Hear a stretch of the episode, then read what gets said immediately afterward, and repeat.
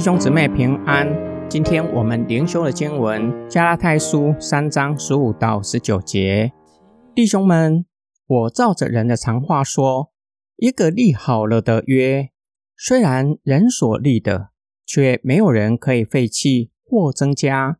那些应许本来是给亚伯拉罕和他的后裔，神并没有说给众后裔，好像指着多数。而是说，给你的一个后裔，指着一个，就是基督。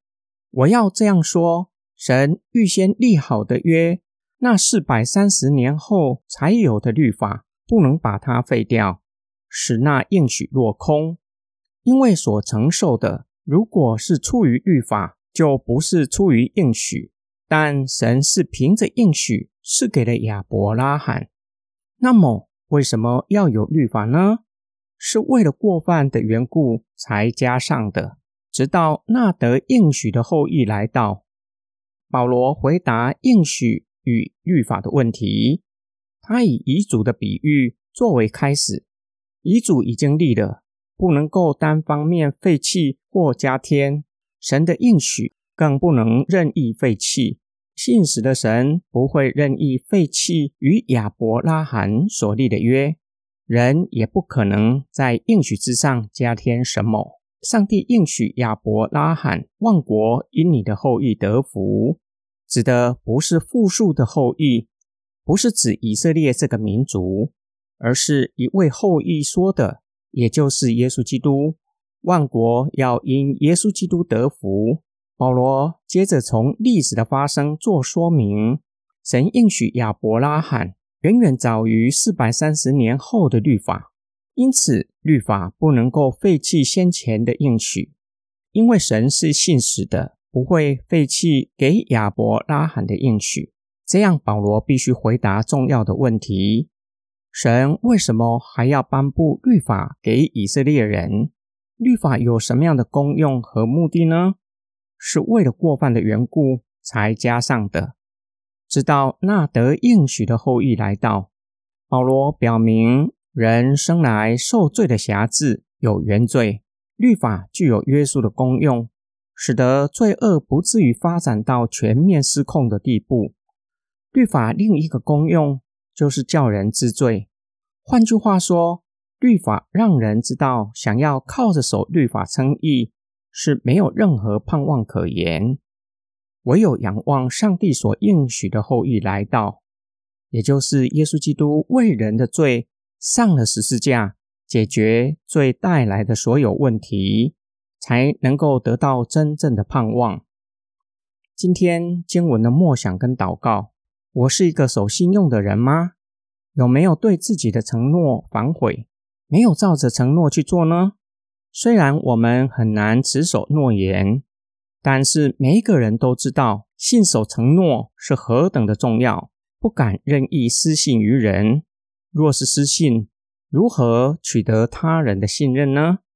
上帝不像世人，人有可能轻易的承诺自己做不到的，上帝绝对不会轻易的做出承诺。上帝不像世人，人的能力有限，无法百分之一百做到所有的承诺。上帝却不是如此，他的能力远远在人之上。他以他的大能成就给人的应许。上帝给亚伯拉罕的应许，已经在耶稣基督里全然成就。他只吩咐世人，只要相信耶稣基督，凭着信心领受已经成就的救恩。人会失信，不只是能力有限，同时，也是受罪的扭曲，想要以诺言取得他人的信任，其实骨子里只是想要借此取得对自己有利的东西，不惜践踏自己的信用和他人的信任。契约的作用就是要约束人，叫任意片面毁约的人付上代价，借此吓主人不要任意的毁约。这是律法的功用之一。约束罪恶，不致发展到全面失控的地步。律法另一个功能就是定人的罪，叫人知罪，且看见靠自己是没有任何盼望可言，让人转向神，信靠耶稣基督。在哪一些事件让你看见，或是经历罪恶，叫你承认靠自己是没有任何的盼望，唯有信靠耶稣基督？我们一起来祷告：爱我们的天父上帝，你是信实、良善且有大能的神，你向我们的旨意是良善的。凡事为我们的益处着想，且为我们预备了丰盛的恩典，叫我们借着相信耶稣基督，得着在基督里丰盛的恩典。感谢神，你是如此的爱我们，且明白我们的软弱，赐下圣灵作为应许的凭据，叫我们知道一切的应许必定会成就。只要我们愿意相信，就能支取。你也吩咐我们要我们顺服你，将恩典白白的与人分享。我们的祷告是奉主耶稣基督的圣名，阿门。